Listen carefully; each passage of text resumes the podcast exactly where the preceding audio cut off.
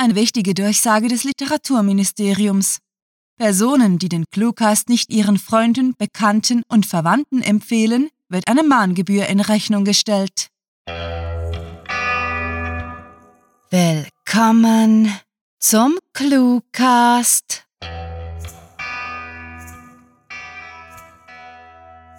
Wir, wir haben Rechte, Literaturrechte. Und heute wollen wir alle gemeinsam auf die Straße gehen, um für Hashtag mehr Cluewriting für alle zu demonstrieren. Ihr könnt unseren Kurs unterstützen, indem ihr auf Patreon geht und ein Zeichen setzt, das niemand so leicht vergessen wird. Zuerst schreien wir aber durch unser Megafon. Was wollen wir? Viel Spaß mit der Kurzgeschichte.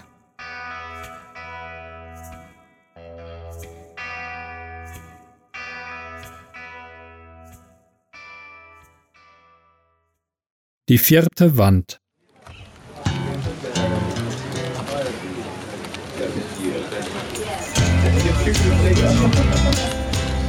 Heute war Lars letzter Tag. Nicht nur sein letzter Tag im Großraumbüro, sondern sein wirklich endgültig letzter Tag.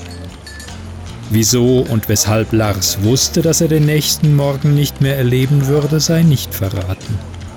Vielleicht lag in seinem Kofferraum eine Mordwaffe oder zu Hause wartete eine Handvoll Schlaftabletten auf ihn. Womöglich war es auch nur eine böse Vorahnung und Lars ein durch und durch abergläubischer Mensch.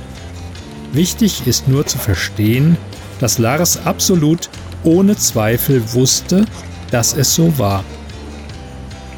Guten Morgen, gähnte er seiner Kollegin zu, deren Mund und Nase hinter ihrer großen Tasse verborgen blieb. Hey Lars!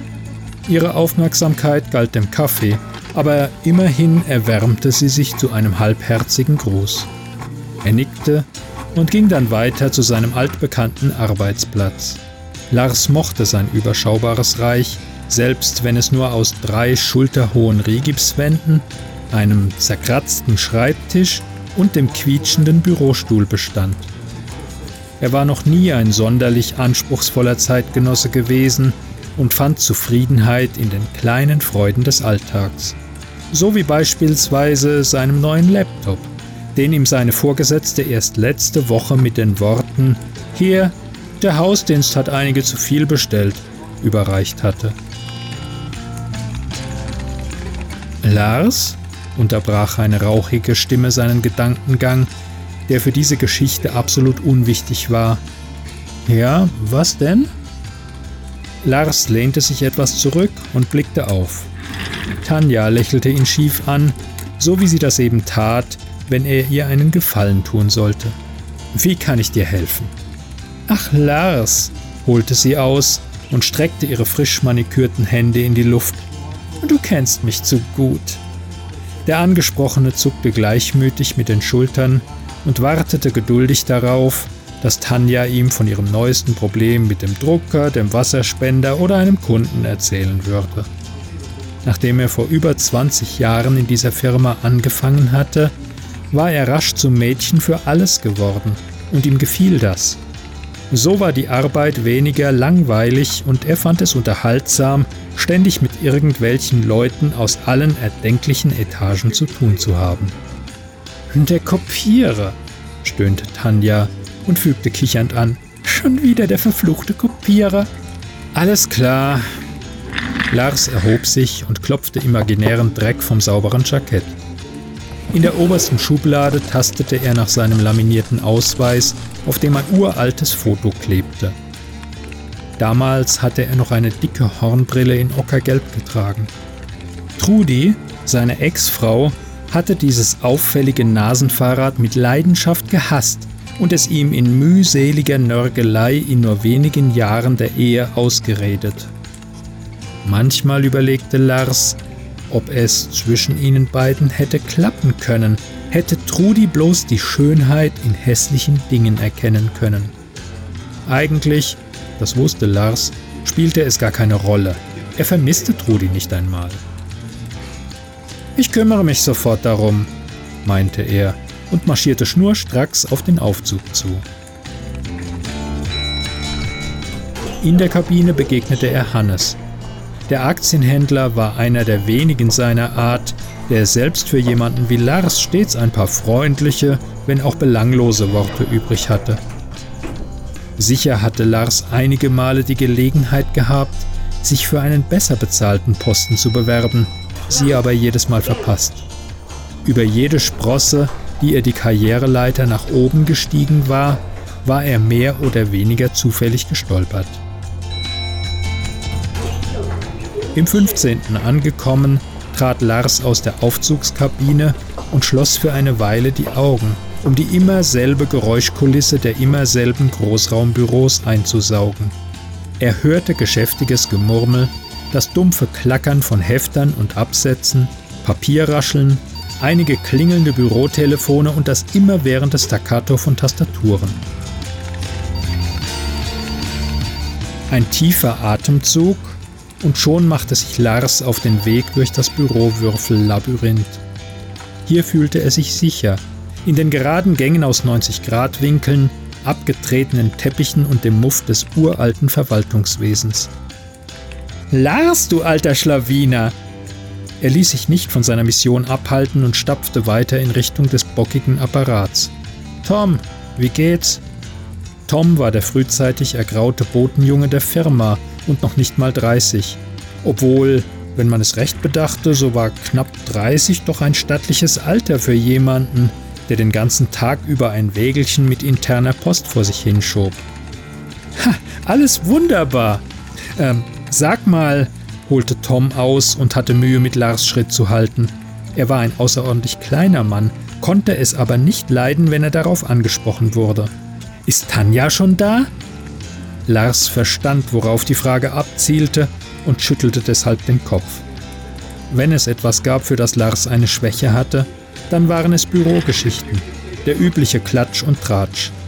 Deshalb wusste er nun eben auch, dass die gute Tanja ihrer Kollegin anvertraut hatte, sie hielte den kleinen Tom für einen aufdringlichen Perversling. Nein, tut mir leid, erwiderte Lars, kurz bevor er den Kopierer erreichte. Für einen Augenblick wunderte er sich, was ab morgen mit dem Gerät geschehen würde. Wenn er nicht mehr da war, um sich darum zu kümmern, würde es sicher in einer knappen Woche mit einem neueren Modell ausgetauscht werden. Einem, das nicht so viel Zuneigung brauchte, sondern genügsam eine Seite nach der anderen kopierte. Oh, na dann, danke, Lars. Betrübt trottete Tom von dannen, und Lars konnte sich endlich in Ruhe um seine Arbeit, die genau genommen gar nicht seine war, kümmern.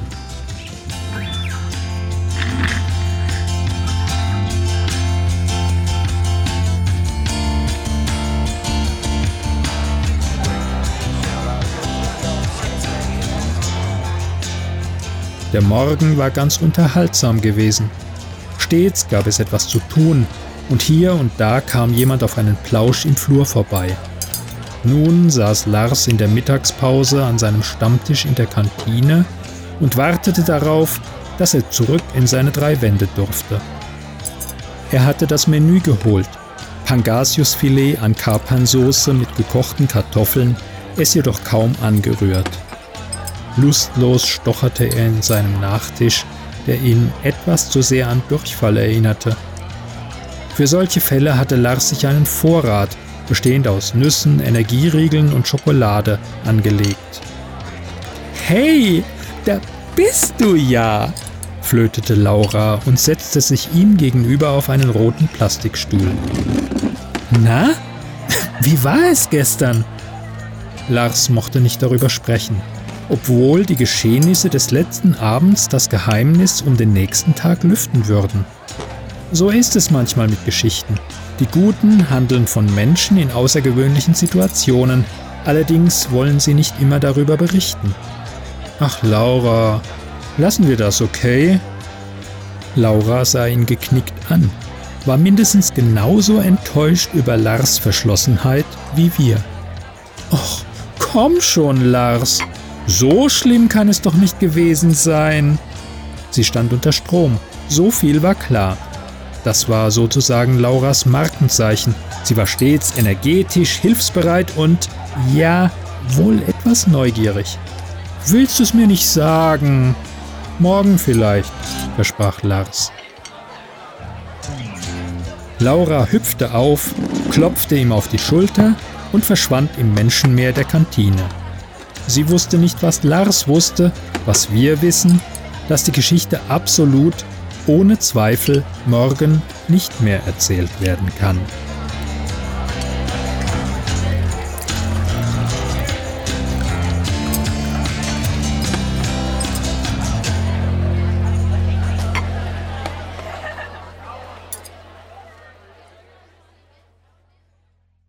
Das war Die vierte Wand, geschrieben von Rahel. Für euch gelesen hat Klaus Neubauer. Diese Kurzgeschichte spielte am vorgegebenen Setting Großraumbüro und beinhaltete die Clues Kaffee, Schokolade, Händler, Strom und Mordwaffe, die ebenfalls von Klaus Neubauer vorgeschlagen wurden. Wir sind vor dem offiziellen Literaturregentschaftsgebäude angelangt und es wird Zeit, dass wir unsere Forderungen vortragen, damit auch jeder Literaturparlamentarier sie hören kann. Wir verlangen, dass Cluewriting so rapide wächst wie bisher. Und zwar für alle. Es ist unser gutes Recht, coole Features zu genießen. Niemand soll uns den Shop, die Liste von Literaturwettbewerben und ganz bestimmt nicht den jährlichen Cluewriting-Schreibwettbewerb wegnehmen dürfen. Zudem, und das ist unser Grundrecht, sollen wie seit 2012 weiterhin und bis in alle Ewigkeit zwei Kurzgeschichten sowie zwei Hörgeschichten pro Woche erscheinen. Wird diesem Anspruch nicht Folge geleistet, schnappen wir uns Pflastersteine und setzen Container in Brand. naja, oder schreiben eine höfliche Beschwerdemail. Wir möchten an dieser Stelle den engagierten Sprechern danken, die wichtige Reden gehalten haben und nun den Nieder mit der Langeweile-Gesang unserer Kundgebung anleiten. Besucht diese Helden des Cluecast auch auf ihren Seiten und vergesst nicht, dem Echo ihrer Stimmen zu folgen.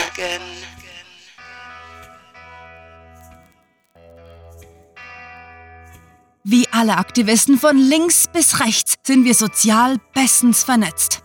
Auf Twitter sagen wir euch in Echtzeit, wo ihr eure Banner und Transparente hochhalten müsst. Auf Facebook könnt ihr unsere Darbietungen liken und auf Instagram gibt es unzählige Bilder der Aktionen von ClueWriting.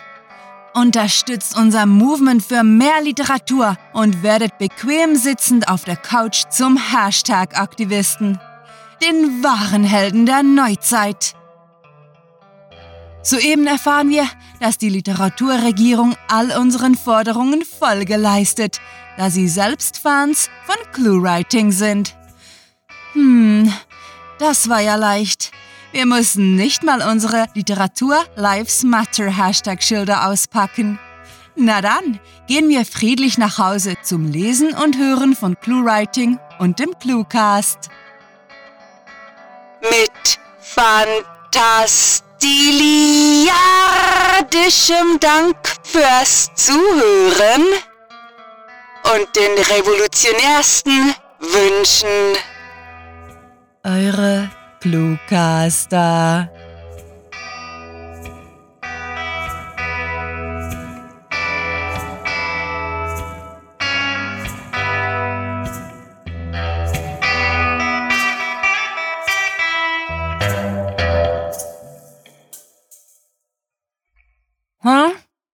Ich kann keinen dummen Spruch aufsagen.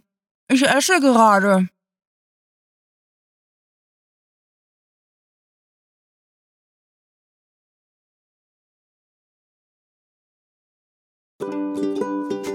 So war die Arbeit weniger langweilig. Ja. So war die Arbeit weniger langweilig. Was?